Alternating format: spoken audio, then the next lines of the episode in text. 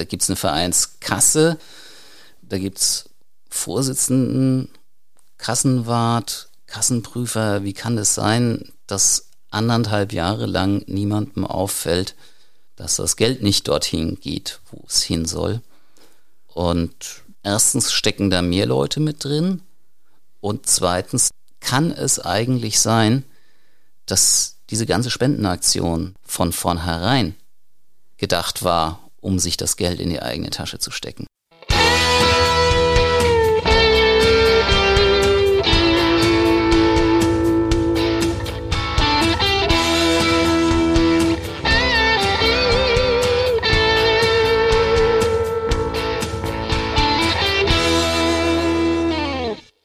Liebe Zuhörerinnen und Zuhörer, herzlich willkommen zum Podcast Alles Böse.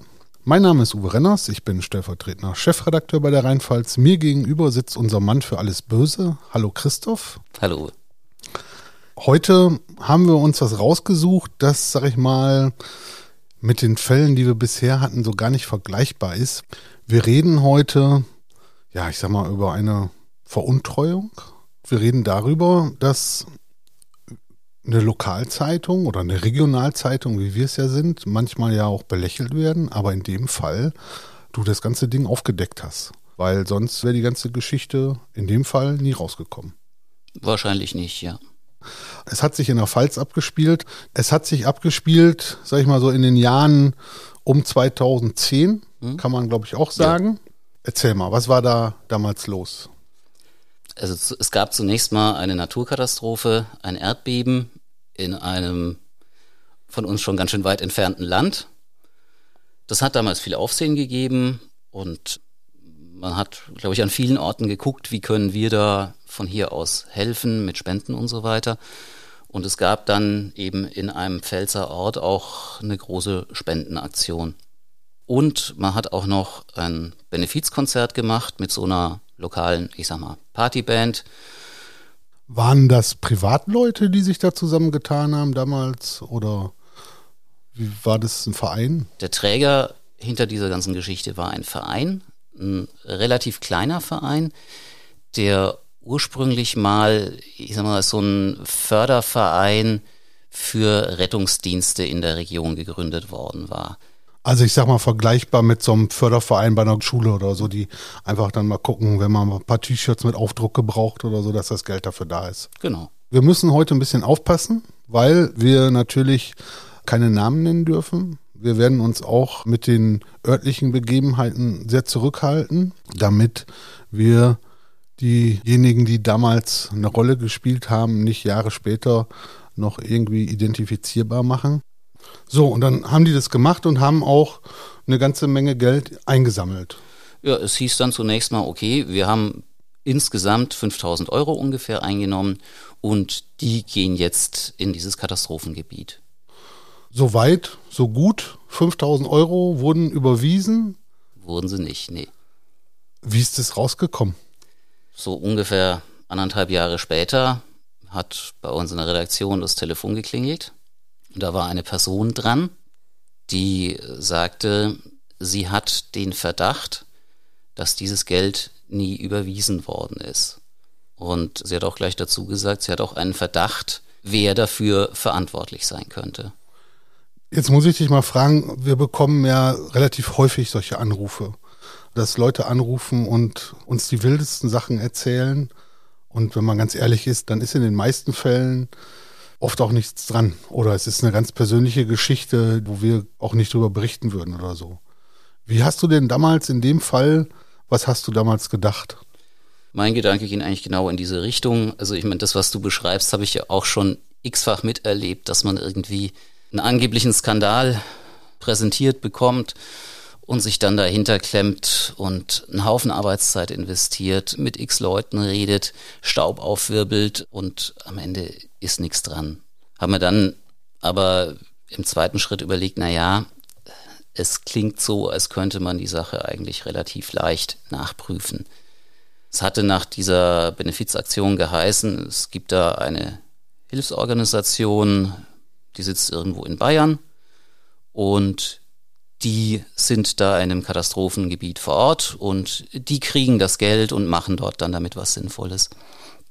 Und ich habe dann bei dieser Organisation angerufen, habe gesagt, hier Leute, so und so schaut's aus. Das Geld sollte an euch gehen. Jetzt heiß angeblich, das wäre nie bei euch angekommen. Schaut doch mal bitte nach. Es geht so um 5000 Euro. Könnt ihr das nicht mal irgendwie nachprüfen? Und die haben gesagt, ja klar, machen wir.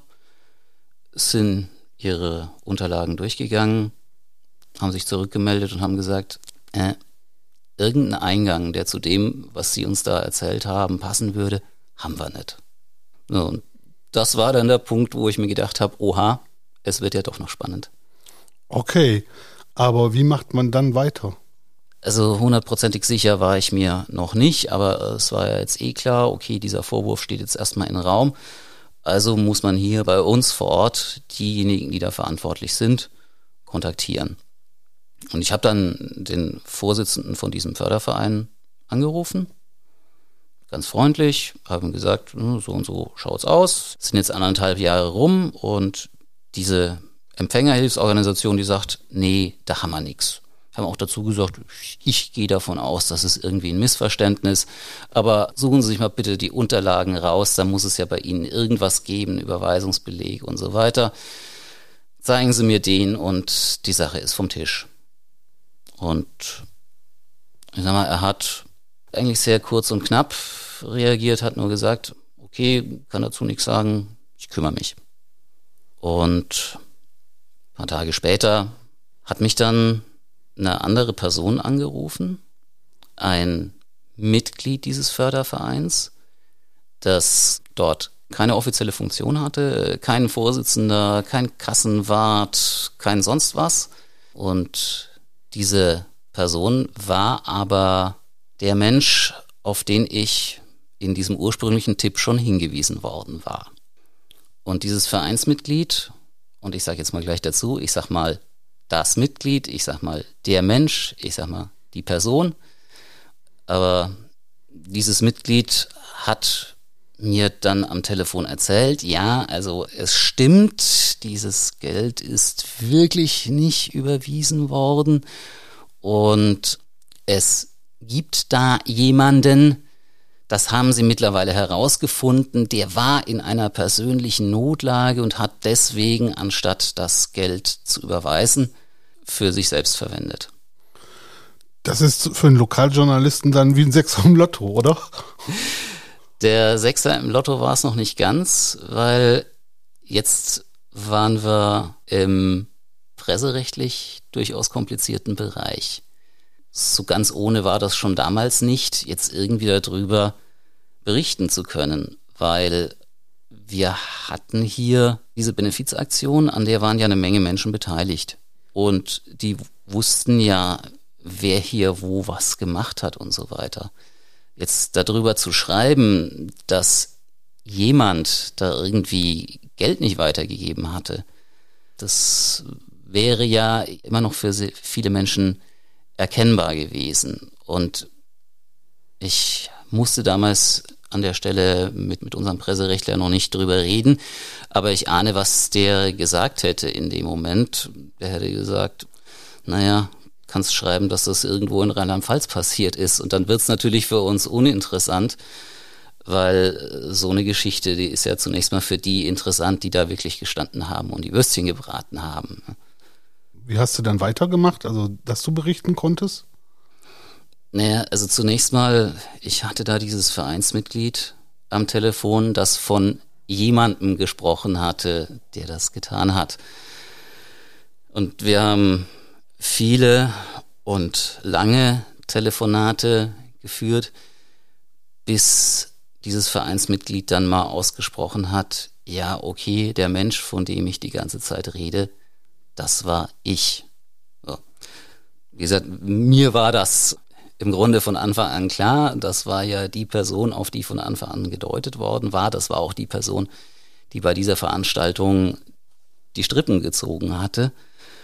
Ja, dann hatten wir das geklärt und naja, die Person hatte dann gesagt, okay, wenn Sie darüber berichten, ich hätte da folgende, ich sag mal, Bedingungen. Und da haben wir Bedingungen gefunden, auf die wir uns einigen konnten. Das erste war, klar, Name raus. Das zweite war Geschlecht raus. Und da halten wir uns bis heute dran. Und das dritte war, ich soll diesem Vereinsmitglied noch ein paar Tage Zeit vor einer Berichterstattung geben, weil es will sich jetzt selbst bei der Polizei anzeigen. Auch ein bisschen außergewöhnlich, oder? So ein Deal? Normalerweise sind wir ja eher in der Situation, dass die Polizei, die Staatsanwaltschaft Sachen aufdeckt, ermittelt, das dann irgendwann veröffentlicht, dann haben wir es an der Stelle natürlich ein bisschen einfacher.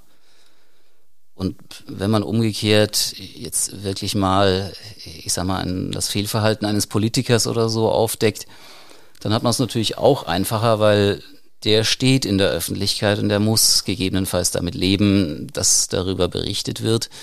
Da gibt's dann nicht so fürchterlich viel zu diskutieren. Der in, kann keine Bedingungen stellen. Ja, ne? Er ist eine Person der momentanen Zeitgeschichte, wie man das dann auch nennt. Und dann ist es rechtlich eine andere Geschichte, muss man, glaube ich, erklären, mhm. weil ich glaube, unsere Zuhörerinnen und Zuhörer sind jetzt im Presserecht nicht unbedingt so tief drin. Auch wir haben schon so viele Erfahrungen mit den Dingen gemacht und trotzdem gibt's immer wieder irgendwas Neues, was man noch nicht wusste.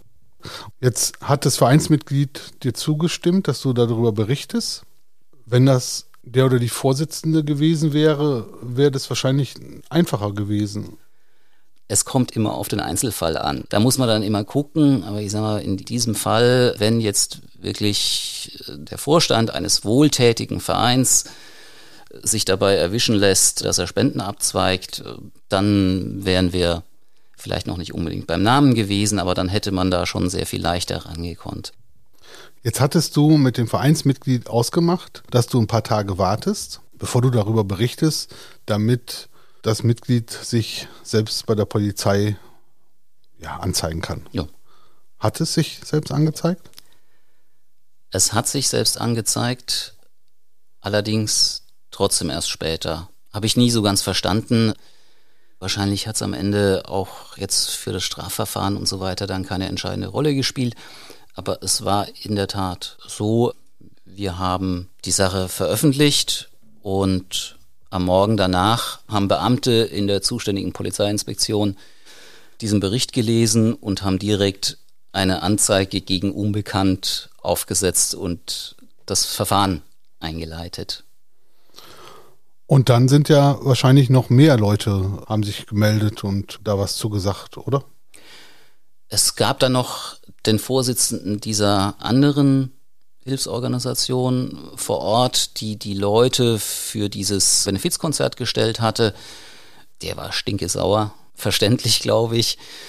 Der ist dann äh, natürlich auch zur Staatsanwaltschaft marschiert und hat auch Anzeige erstattet. Und die Polizei und Staatsanwaltschaft haben dann eben das Ermitteln angefangen, haben dann durch die Selbstanzeige ja dann doch auch noch den Namen gekriegt, wobei auf den wären sie natürlich auch gekommen, wenn die Selbstanzeige ganz ausgeblieben wäre, weil es hätte sich ja herausfinden lassen, wer wirklich den Zugriff auf dieses Geld hatte. Also ich kann den anderen Vorsitzenden gut verstehen, weil ich meine, man kennt es ja gerade so in ländlichen Strukturen, da wird viel geredet und ja, da haben alle gesehen, wer da an dem Abend bei dem Konzert dabei war. Dann am Ende, sag ich mal, wird noch auf einen selbst gezeigt mit dem Finger. Das betrifft ja nicht nur diesen Verein hier vor Ort, der da mitgeholfen hat, sondern es betraf ja auch noch diese große Hilfsorganisation aus Bayern, die die Spenden angeblich hatte bekommen sollen. Weil ich meine, am schlimmsten ist es ja bei Google, äh, da entstehen dann Verknüpfungen. Du hast den Namen einer Hilfsorganisation und dann taucht da vielleicht automatisch, ich habe damals immer von Spendenklau geschrieben oder Untreue und so weiter. Das klebt ja erstmal an deren Namen und jeder, der sich dann mit den beschäftigt, kommt irgendwie drauf, oh, da, da gab es mal irgendwie eine Unregelmäßigkeit. Und Unregelmäßigkeiten sind für Spendenorganisationen der Tod. Das kann man ja. nicht anders sagen. Das vergessen die Leute nicht. Die, die spenden, die haben es im Gedächtnis und werden dann, sag ich mal, ihre Euros, die sie vielleicht für so eine Hilfsaktion geben, an jemand anderes geben. Ja. Das ist einer der beiden Aspekte, die für mich in diesem Fall auch irgendwie wichtig sind, dass hier auf der einen Seite die Namen von Organisationen, die sauber gearbeitet haben, mit reingezogen worden sind. Und auf der anderen Seite, ich meine, man kann jetzt sagen, es ging nur um einen überschaubaren Betrag, aber ich meine, es ist einfach das, was man eine Sauerei nennt. Und es war halt so unglaublich dreist eigentlich. Äh, ich meine, wenn du dir vorstellst, da macht jemand auch noch öffentlichkeitswirksam so eine große Hilfsaktion und gibt das Geld dann einfach nicht weiter. Das war auch so ein bisschen das, was bei diesem ersten Anruf mit dem Tipp da bei mir mitgesprungen hat. Es ist doch so, so, so dreist, das macht doch keiner. Einfach das Geld nicht weitergeben. Ne? Aber äh, so, so war es eben. Weißt du, was mit dem Geld gemacht wurde? Zunächst mal musste man herausfinden, um wie viel Geld es überhaupt ging. Nach der Aktion war gesagt worden, es sind so ungefähr 5000 Euro reingekommen. Nachdem ich dann den Verein kontaktiert hatte, dem klar war, okay, das Geld ist nicht überwiesen worden, nicht weitergegeben worden, dann waren wir an dem Punkt, wie viel Geld überhaupt. Und dann hieß es auf einmal, nee, es waren eh nur 3349 Euro.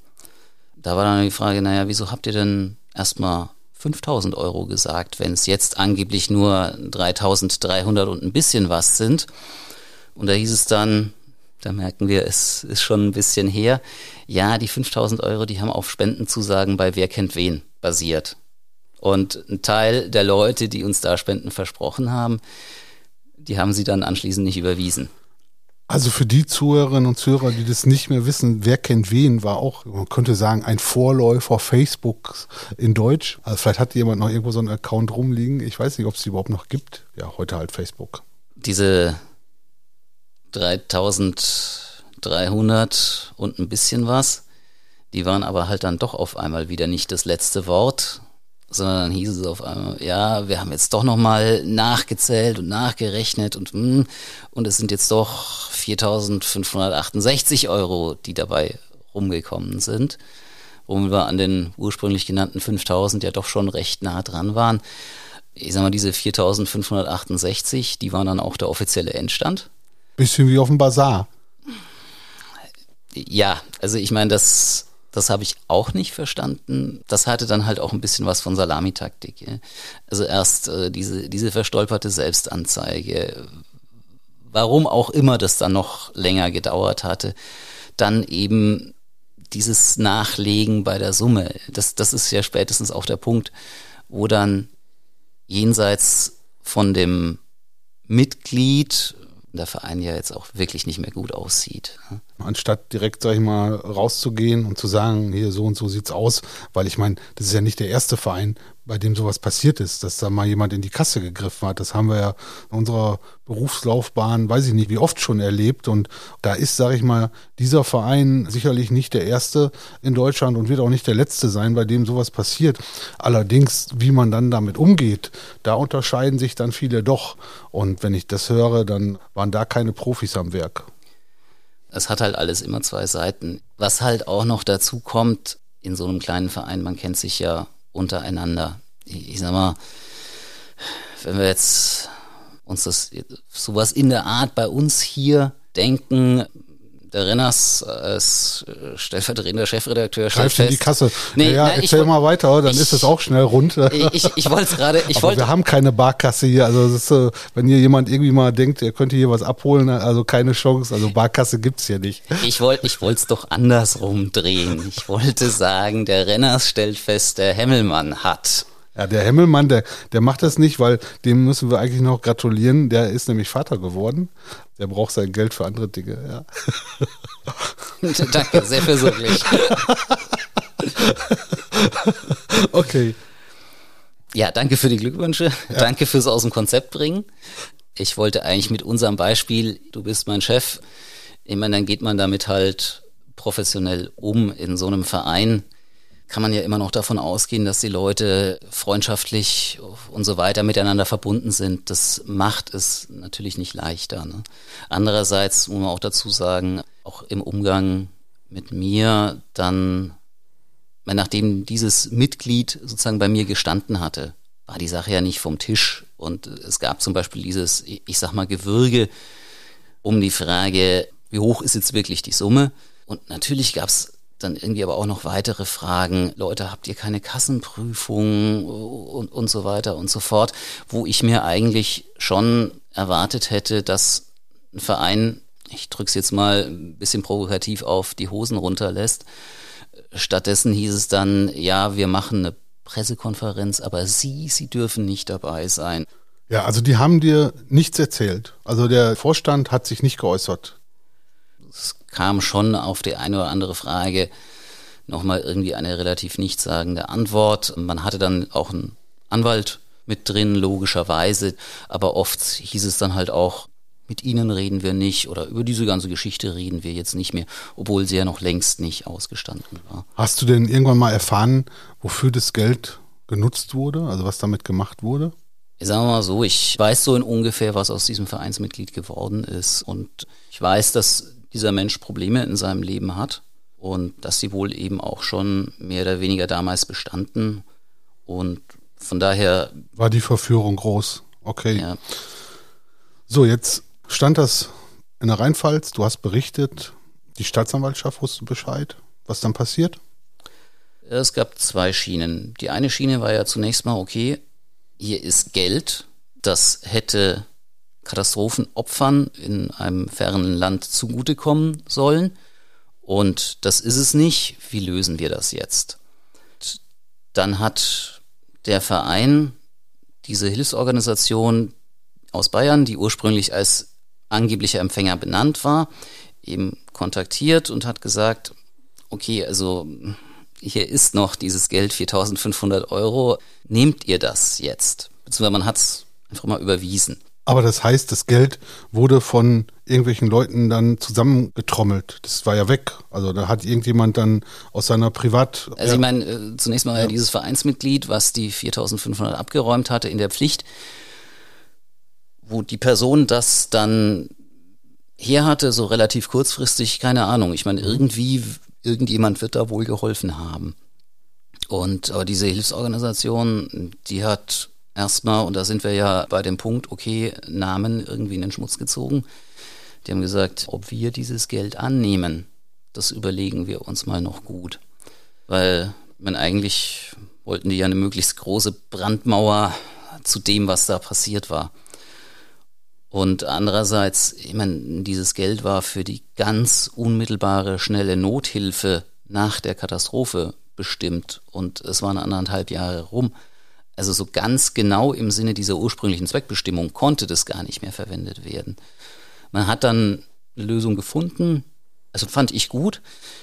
Diese Hilfsorganisation, da hat man ein paar Tage nachgedacht, hat dann gesagt, okay, wir haben ja auf der einen Seite Spender, die wollten was Gutes tun und wir haben auf der anderen Seite in diesem verwüsteten Land immer noch Leute, die in bitterer Not leben und vor diesem Hintergrund sagen wir, okay, wir nehmen das Geld und stecken das jetzt dort und das haben die auch sehr transparent gemacht. Wie gesagt, es ging um ein Erdbeben, da hatten viele Menschen dann Gliedmaßen verloren. Wir stecken das in eine Werkstatt für Prothesen. Die brauchen da Geräte und äh, für diese 4500 Euro, da kann man so bestimmte Geräte brauchen, die da benötigt werden und das ist dann doch noch immerhin so halbwegs auf der Schiene, für die das ursprünglich mal gemeint war. Das war eine gute Lösung. Und die Staatsanwaltschaft? Die Staatsanwaltschaft hat versucht, diesen Fall aufzuklären. Und die Staatsanwaltschaft hatte ja jetzt das Vereinsmitglied, was diese Sache gestanden hat. So ganz äh, zufrieden war die Staatsanwaltschaft da aber noch nicht. Die haben sich natürlich die gleichen Fragen gestellt, die ich mir auch gestellt habe. Da gibt es eine Vereinskasse, da gibt es Vorsitzenden, Kassenwart, Kassenprüfer, wie kann es sein, dass anderthalb Jahre lang niemandem auffällt, dass das Geld nicht dorthin geht, wo es hin soll. Und das ging schon auch so ein bisschen in die Richtung, erstens stecken da mehr Leute mit drin und zweitens, die haben sich auch durchaus gefragt, kann es eigentlich sein, dass diese ganze Spendenaktion, diese mit Benefizkonzert und so weiter von vornherein gedacht war, um sich das Geld in die eigene Tasche zu stecken. Dann wäre es Vorsatz, dann hätte das nochmal eine ganz andere Qualität, oder? Also ich sag mal, wenn ich, ja. wenn ich schon vorhandenes Geld ja. bewusst nehme, ist auch das Vorsatz. Aber natürlich hätte es eine andere Qualität, wenn ich sozusagen eine Riesennummer mit x Helfern und so weiter aufziehe, nur um mich selbst damit zu bereichern. Es wäre geplant. Und es wäre ja. jetzt jenseits von strafrechtlichen Maßstäben, jetzt einfach nach menschlich-moralischen, wäre es ja noch eine viel größere Sauerei. Aber wie macht man dann weiter? Da muss es dann noch eine Weile hin und her gegangen sein, der Gestalt, dass die Staatsanwaltschaft halt weitere Stellungnahmen eben auch vom Vereinsvorstand eingefordert hat, was da im Einzelnen dann geschrieben, gesagt worden ist und so weiter. Das konnte ich dann natürlich auch nicht mehr mitverfolgen. Aber die Staatsanwaltschaft hat uns am Ende sozusagen über das Endergebnis informiert. Das Endergebnis war zunächst mal aus ihrer Sicht ist der Vereinsvorstand außen vor. Die haben damals gesagt, der Vereinsvorsitzende war, während diese Aktion lief, im Krankenhaus. Der war überhaupt nicht beteiligt. Und sein Stellvertreter und der Kassenwart, die waren beruflich so eingespannt, also die haben glaubhaft gemacht, dass sie, naja, auf Deutsch gesagt, keine Zeit mehr hatten, um sich um ihren Vereinsjob, um ihr Ehrenamt wirklich zu kümmern. Und dann gab es eben dieses besagte Mitglied, die Staatsanwaltschaft hat da die Formulierung verwendet, das ist in eine Art Allzuständigkeit gerutscht. Also dieser Mensch scheint dann irgendwie äh, der Verein gewesen zu sein, alles gemacht zu haben. Sind Sie denn in irgendeiner Weise zur Rechenschaft gezogen worden? Gab es einen Prozess? Bleiben wir erstmal beim Vereinsvorstand. Der war damit außen vor. Da hat die Staatsanwaltschaft gesagt, also strafrechtlich ist das nichts für uns ob der Verein seinerseits sagt, ihr habt eure Pflichten vernachlässigt und äh, wir schließen euch aus oder was weiß ich was, das ist Sache des Vereins. Ich meine, nachdem der Verein weitgehend mit diesen Leuten identisch war, war diese Frage, glaube ich, auch weitgehend hinfällig. Was das Vereinsmitglied selbst angeht, es gab keinen Prozess, so wie man sich das vorstellt, sondern das Ganze ist im Strafbefehlsverfahren abgewickelt worden. Strafbefehl ist etwas, was der Gesetzgeber erfunden hat, um die Justiz, ich sag mal so, in der Alltags- und Kleinkriminalität ein bisschen zu entlasten. Klassiker sind zum Beispiel so Verkehrssachen, Alltagskisten, wo man auch sagt, naja, so, so, so fürchterlich schwere Schuld, so schlimm es im Ergebnis vielleicht ist, so fürchterlich schwere Schuld hat der Täter jetzt nicht auf sich geladen. Die Staatsanwaltschaft trägt die Dinge zusammen, Hergang, Stellungnahmen und so weiter, überlegt sich dann, wie könnte man das denn angemessen bestrafen, legt das schriftlich einem Richter vor. Der Richter sagt dann, ja, aus meiner Sicht passt das. Dann geht das Ganze zum Angeklagten und wenn der gegen das, was ihm da aufgebrummt wird, keinen Einspruch erhebt, nach einer gewissen Frist ist die Sache erledigt, er hat seine Strafe und fertig. Wenn er es tut, dann gibt es einen Prozess. Haben wir auch schon ein paar Mal erlebt, wenn bei Facebook, sag ich mal, Kommentare sind, die neben der Spur sind und wir eine Anzeige gemacht haben, dann hat man auf einmal eine Einladung bekommen, als Zeuge auszusagen. Und das waren dann immer die Fälle, wo der Strafbefehl nicht anerkannt wurde, aber die Leute mussten trotzdem immer zahlen. Meistens ist es dann nicht so ausgegangen, wie die sich vorgestellt haben. Also eben natürlich ist bei diesem Strafbefehlsverfahren besteht natürlich schon immer die Möglichkeit, dass auch jemand, ich, ich sag mal, zu Unrecht zu irgendwas verdonnert wird und, und dann fährt der Betroffene im Zweifel eher schlechter, als äh, wenn er die Sache mit dem Strafbefehl auf sich hätte beruhen lassen, zumal er ja noch den Terz mit der öffentlichen Verhandlung hat, was natürlich in diesem Fall, wenn es da eine öffentliche Verhandlung gegeben hätte, ich glaube, der Gerichtssaal wäre gut besetzt gewesen in den Zuschauerrängen. Das ist diesem Vereinsmitglied damit natürlich erspart geblieben, konnte es natürlich aus seiner Anonymität bis zu einem gewissen Grad besser wahren. Jetzt hat das Vereinsmitglied den Strafbefehl aber akzeptiert. Es kam nicht zum Prozess. Zu was wurde das Vereinsmitglied denn verurteilt? Zu sechs Monaten Haft auf Bewährung klingt, ich weiß, bei so Haft auf Bewährung, das klingt natürlich immer so ein bisschen wie gar nichts. Und wenn die Justiz statt Geldstrafe Haft sagt und wenn auch nur auf Bewährung, hebt sie schon nochmal sehr deutlich den Zeigefinger und sagt, das war nicht in Ordnung, was du da gemacht hast. Gibt es den Verein noch? Ich gehe davon aus, dass es ihn nicht mehr gibt. Ob er sich formell aufgelöst hat, weiß ich nicht. Aber seine Zweckbestimmung war ja diese Zusammenarbeit mit Hilfsorganisationen in dem Gebiet, wo er ansässig war. Und auf diese Zusammenarbeit hat niemand mehr Wert gelegt. Zumal ich hatte ja schon beschrieben, das Agieren auch des Vereinsvorstands war halt echt auch irgendwie irritierend dann. Und ich bin damals zum Vereinsregister dann irgendwann im Zuge der Recherchen marschiert. Da liegen ja die Unterlagen zu Vereinen. Ähm, das war ein bisschen ernüchternd, weil ich habe festgestellt, okay, das ist eine Mappe, in das wahllos Zeug hineingestopft wird, was der Verein irgendwann mal meldet. So ein eingetragener Verein, der muss ja eigentlich immer Änderungen im Vorstand und so weiter, diese ganzen Formalien dann beim Registergericht auch melden. Wenn er es nicht tut, passiert aber, glaube ich, gerade mal gar nichts. Diese Mappe war ein Verhau aus wild hineingestopften Zeug.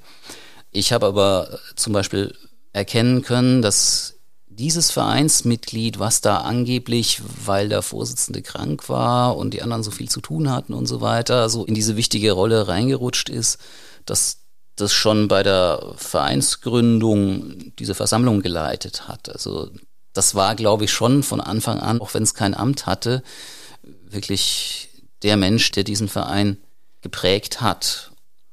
Also was, was ich auch bis heute ein bisschen irritierend finde, auch bei dieser Frage war die ganze Nummer vielleicht doch von Anfang an dafür geplant, dass man sich das Geld in die eigene Tasche steckt. Man hatte gesagt, das geht an diese Hilfsorganisation in Bayern und man hatte, als diese Spendenaktion lief, auch schon über irgendwelche Absprachen mit dieser Organisation geredet, gesagt, es ist schon abgeklärt, was die dann genau damit machen und wie diese Sachen dann transportiert werden und so weiter. Das war gelogen es hatte keinen Kontakt mit dieser Hilfsorganisation gegeben und die Hilfsorganisation hat auch gesagt, wir hätten nie solche Absprachen getroffen, weil da ging es irgendwie darum, dass Sachen von Deutschland dorthin transportiert werden, wo diese Hilfsorganisation dann gesagt hat, so was machen wir nicht, das ist Quatsch, da irgendwie Zeug einmal um die halbe Erde zu fliegen, wenn man es auch vor Ort beschaffen kann. Ne? Da hat der Verein dann halt hinterher gesagt, na ja, das hat nicht gestimmt, aber das war halt um die Spendenbereitschaft zu erhöhen, damit die Leute ein plastisches Bild haben, was mit ihren Spenden passiert. Ich sag mal, das sind halt dann äh, so Geschichten, wo man kann es nicht widerlegen, aber ein komisches Gefühl bleibt. Christoph, vielen Dank für die Geschichte. Es ist ja traurig, ja, wenn Leute Geld spenden und dieses Geld dann nicht ankommt und wie du gerade auch gesagt hast, sie noch angelogen werden dabei. Ich hoffe, dass es ihnen nicht passiert, wenn sie regelmäßig mal irgendwo was spenden. Vielleicht auch noch gerade dazu sagen, ich meine, wir wissen natürlich nie, was wir nicht wissen. Aber wir wissen zumindest anhand dieses Falls, ich sag mal, irgendwo gibt es, glaube ich, doch jemanden, der es mitkriegt. Und äh, der dann mal irgendwo den Finger hebt, sei es bei uns oder sei es doch direkt bei der Polizei, so dass es dann so ausgeht, wie es ausgegangen ist, weil ähm, immerhin, das Geld ist ja doch noch angekommen. Christoph, vielen Dank. In diesem Fall als Erzähler und Ermittler und Entdecker der ganzen Sache haben wir auch nicht oft. Vielen Dank und ja, bis zum nächsten Fall.